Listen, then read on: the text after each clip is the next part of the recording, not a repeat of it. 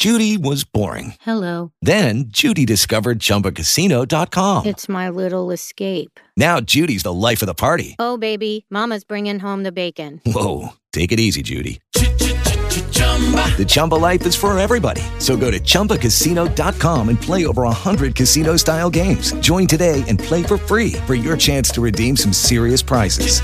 chumba ChumbaCasino.com.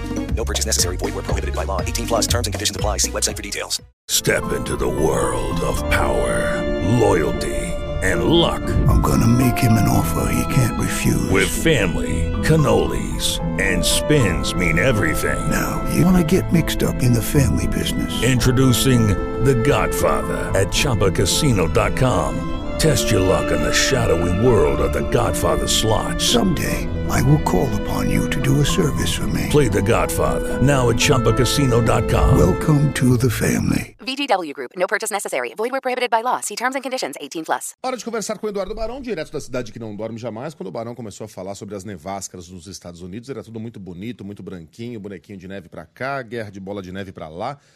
Só que o negócio foi se estendendo e agora o bicho tá pegando em vários estados, como no Texas, onde não há energia, e no país inteiro tem muita gente morrendo, né, Barão? Bom dia pra você.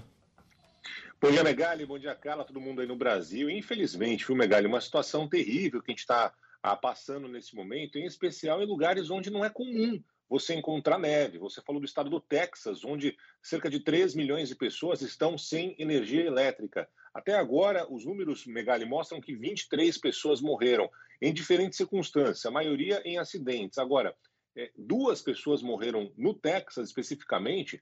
Você não tem energia nas casas, as pessoas, para se proteger do frio, acabaram entrando nos carros, ligaram os carros e aí uma mulher e uma criança acabaram morrendo por causa da contaminação, por ficar ali aspirando, o, o monóxido de carbono, ou seja, uma situação dramática. E aí começaram várias discussões aqui no país sobre a necessidade de ampliar a diferentes formas de geração de energia, em especial da energia eólica, que é uma das bases da campanha é, do presidente Biden, né, para tentar mudar a forma de energia no país. A companhia energética do Texas está sendo muito criticada, dizendo que ela não se preparou para essa possibilidade. De fato, há mais de 70 anos não nevava é, naquela região, que fez com que toda a energia ficasse comprometida.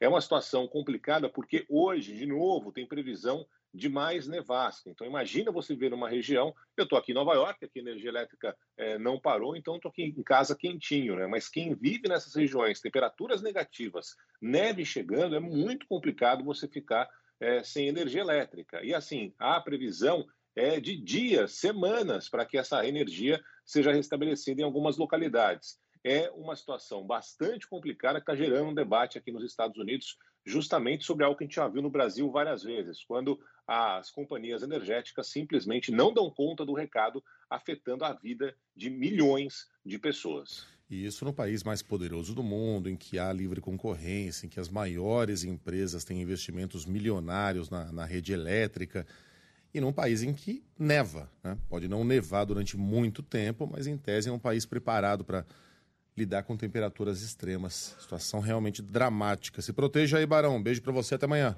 Aliás, até logo mais do Bom, Band News Station. É. Exatamente. Já tem Band News Station. Estou com Carlinha. A gente está vendo umas imagens no YouTube aí da situação na Geórgia, né? Mas é a situação que se repete em todas as regiões aqui, principalmente ao norte do país. Bom trabalho para vocês. Já já eu volto às 11 horas da manhã no Band News Station. Até mais.